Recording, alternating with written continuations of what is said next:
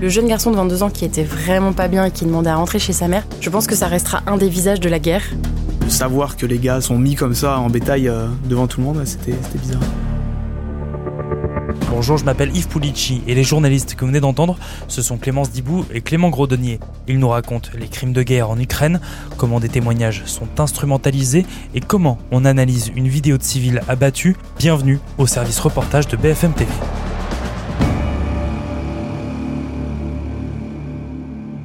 Salut Clémence, salut Clément. Salut Salut. Vous êtes rentré d'Ukraine il y a tout juste une semaine. Vous avez passé euh, à nouveau trois semaines à Kiev.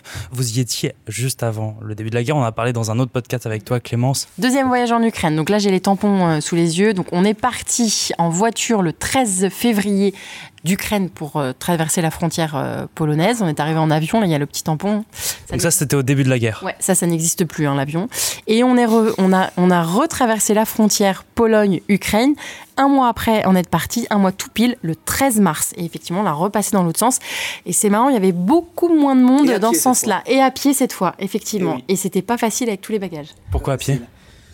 Pourquoi à pied? Parce que euh, bah, les voitures de location polonaises ne passent pas la frontière. Hein, c'est, enfin, généralement, euh, pas trop envie quoi. Faut user de subterfuges et ça ne marche pas. Donc, euh, bah, du coup, on y va à pied. Et puis après, on a fini le voyage jusqu'à Lviv dans un espèce de minibus avec des Ukrainiens qui vendaient euh, des billets 20 euros euh, pour aller jusqu'à Lviv. euh, tous vraiment Ouais. hyper serrés. C'est pas facile, ça nous a bien fatigués. Ouais. Et en plus de ça, on a garé la voiture à la frontière Medica en Pologne en se disant bon, le parking est surveillé, on va la récupérer dans 15 jours. Et quand on est revenu, quand on a repassé la frontière, il n'y avait plus de voiture. Parce qu'en fait, la compagnie de location est revenue la chercher sans nous dire. On a dû repasser encore à pied.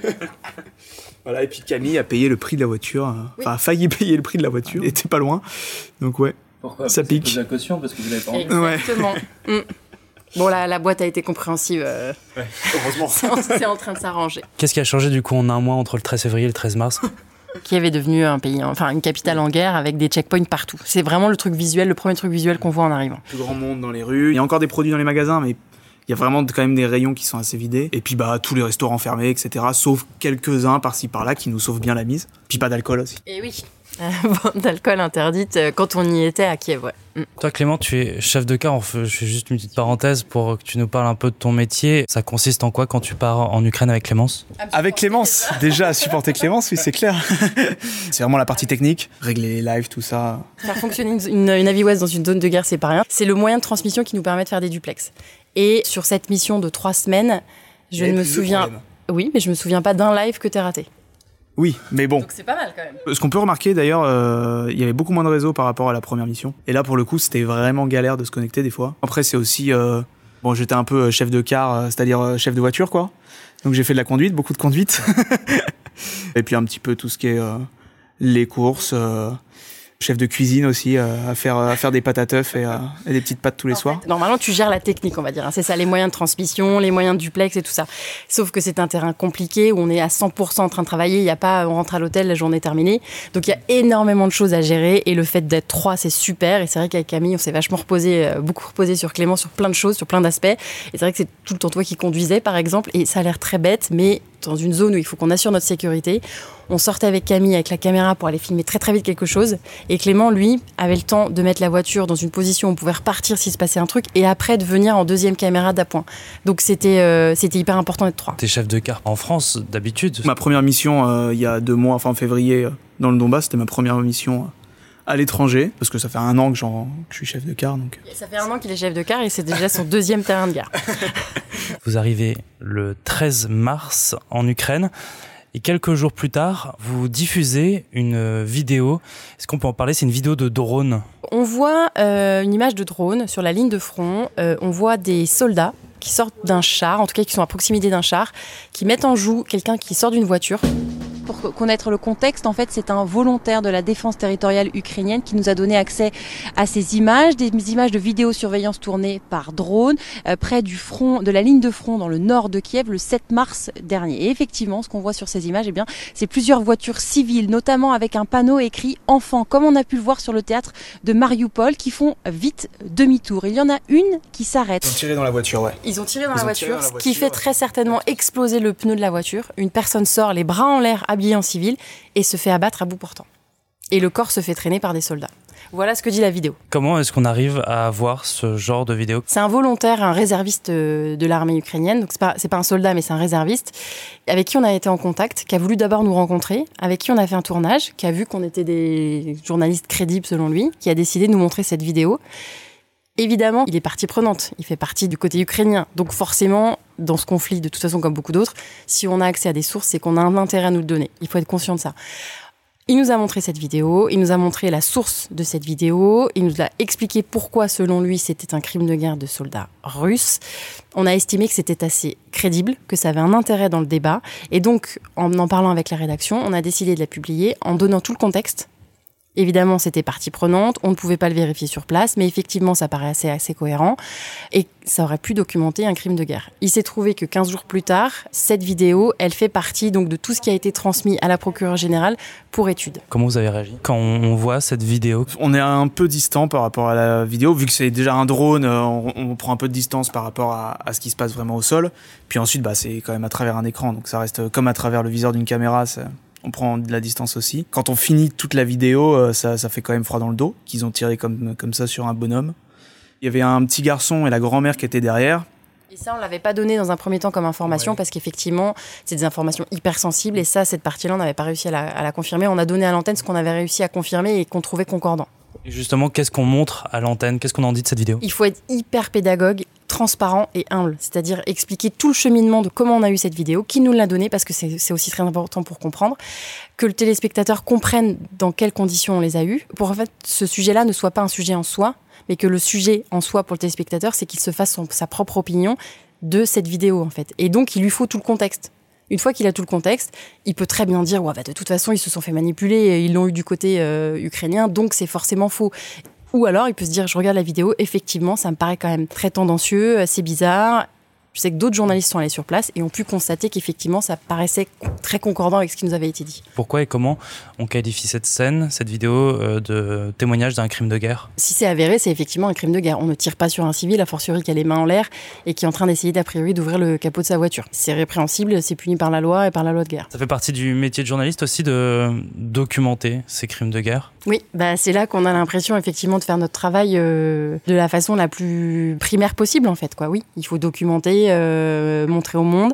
Et comme on n'a pas de science exacte, c'est pour ça qu'il faut expliquer tout le contexte de cette vidéo pour qu'on puisse se faire un avis, pour que là on a l'impression aussi de faire du journalisme euh, qui peut faire avancer la façon dont le conflit est perçu. Pas seulement donner euh, la parole à l'un, la parole à l'autre, expliquer que effectivement, attention, sur certaines vidéos, on voit des choses euh, qui s'apparentent à des crimes de guerre et bah, ça peut faire basculer l'opinion publique, évidemment. Et il y a un autre crime de guerre auquel du coup vous avez assisté ou potentiellement un crime de guerre. Vous êtes invité à une conférence de presse à Kiev. Alors en fait, on s'est demandé ce que c'était que cette histoire de conférence de presse et je sais qu'il y en a eu au moins trois. Donc c'était pas la seule.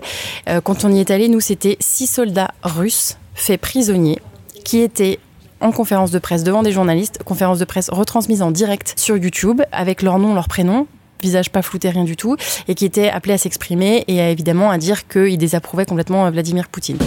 Il y a un malaise énorme dans la salle. En fait, on est convié à l'AFP euh, locale, à l'AFP euh, ukrainienne, et on découvre eh bien six soldats euh, russes qui sont ici pour nous parler. Et puis, effectivement, autour de nous, derrière nous, il y a des gardes ukrainiens masqués, armés, qui sont là pour garder la salle. La tension est maximum.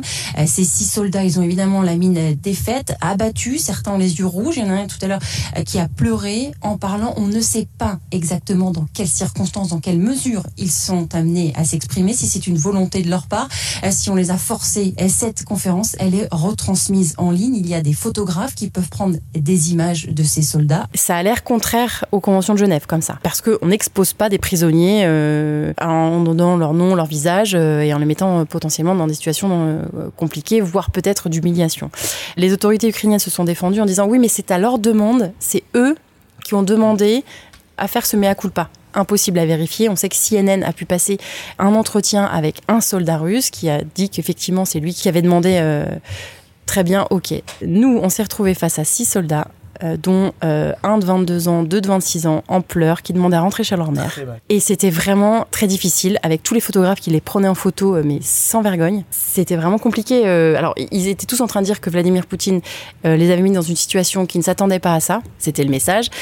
Les éléments de langage étaient quand même hyper troublants parce que ça venait vraiment corroborer tous les éléments de langage du gouvernement ukrainien, à savoir, par exemple, tous les sol- quasiment tous les soldats nous ont expliqué qu'il fallait fermer l'espace aérien.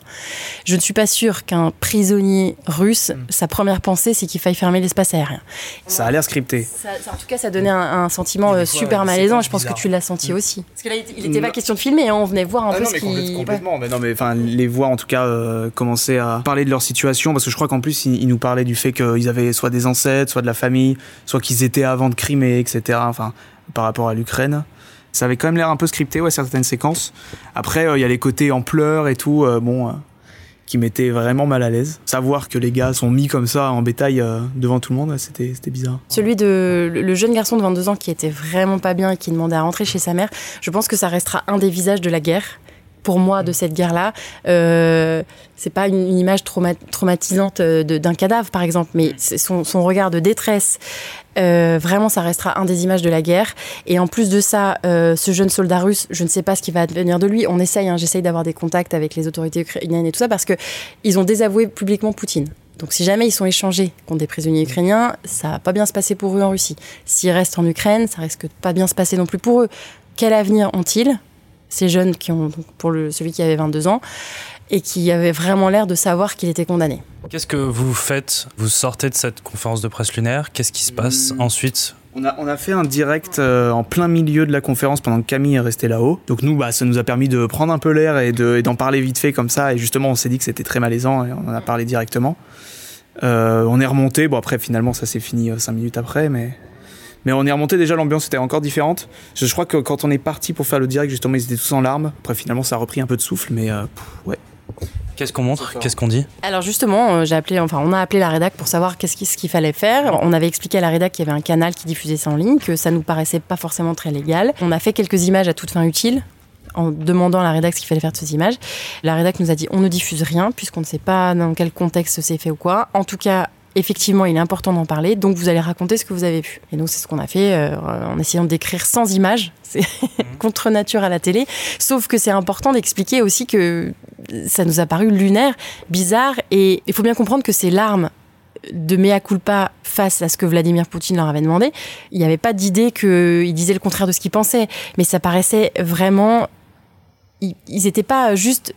Bon allez les gars, on est là pour vous faire un mea culpa. Ils étaient, mais ils se, ils se savaient condamnés. Pour moi, ils se savaient condamnés, et c'était ça les larmes en fait. Puis on ne sait pas dans quel contexte ils ont été arrêtés, rien ne nous a été expliqué. Impossible de leur parler à la fin de la conférence en, en- en- en privé. Ça y est, il n'y a pas eu de négociation possible, c'était impossible. Donc ça paraissait quand même très très compliqué et je ne sais pas ce qu'il en était des médias qui étaient dans la salle, médias ukrainiens notamment, mais en tout cas il était euh, possible de les filmer sans aucune restriction. Et derrière nous, il y avait des soldats ukrainiens complètement masqués avec interdiction absolue de les filmer eux. Une fois que vous faites ce papier, ces duplex, qu'est-ce qui se passe? Est-ce que vous continuez à en parler? Est-ce qu'on réfléchit à couvrir cette information, cette conférence de presse différemment? On a fait quelques duplex le- là-dessus pour en parler, effectivement.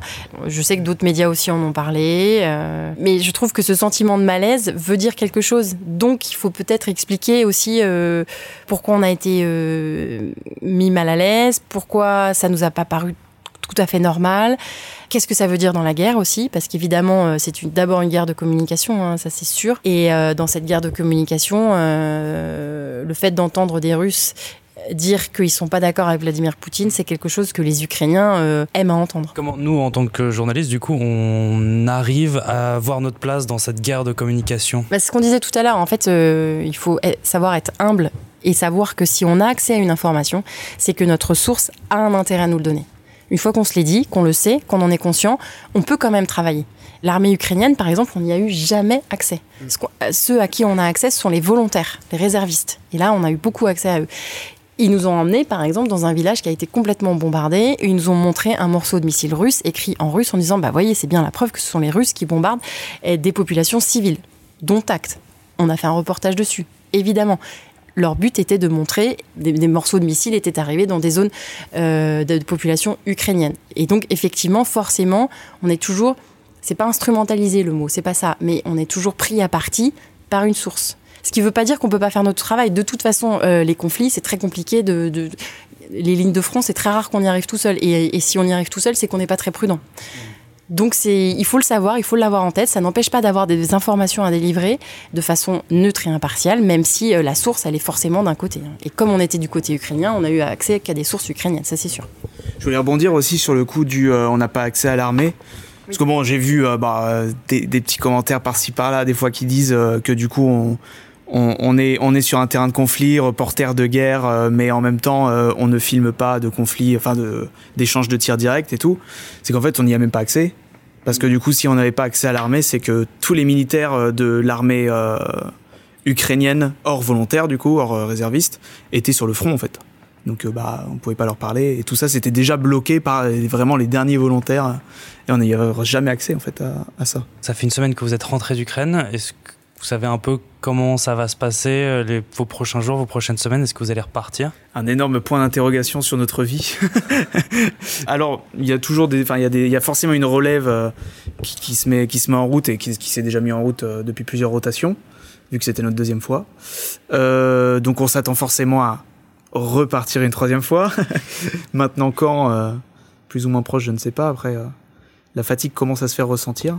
Et la fatigue, c'est l'ennemi numéro un de ce Ouais, genre de terrain parce ouais. qu'on est toujours en train de jauger risque, intérêt de l'antenne et il faut pas être fatigué pour prendre ses décisions. Mais euh, si, si, il y a, y un- il y a un départ qui se prépare et euh, j'ai carrément, je suis carrément en train de refaire ma trousse de secours. hein. Euh, elle est là avec moi. Là, donc, Donc un- t'as un petit sac bleu, il y a quoi dedans? Il y a un garrot israélien, donc c'est les garrots pour les débutants, en fait, on va dire des trucs hyper simples à faire. Il y a euh, du boot parce que ça peut toujours servir. Il y a un cale-porte euh, au cas où pour fermer les portes, une lumière, un pansement compressif, c'est comme ça qu'on dit? Pansement compressif d'urgence, un couteau évidemment euh, multi-usage, une lumière rouge qui se voit pas trop dans la nuit et une couverture de survie. Et évi- évidemment, faut encore la compléter. Donc il y a un, départ qui se prépare. Tout peut servir. Donc qu'est-ce qu'on a pris d'improbable la dernière fois qui a pu nous servir Enfin, c'est pas du tout improbable, mais par exemple, j'avais pris au cas où euh, des pastilles pour euh, purifier l'eau. Bah, on s'en est bien servi, par exemple. On est revenu pas malade. Merci beaucoup Clémence et Clément. Bon courage pour, euh, bah, pour le prochain départ. À bientôt. Merci. Merci beaucoup.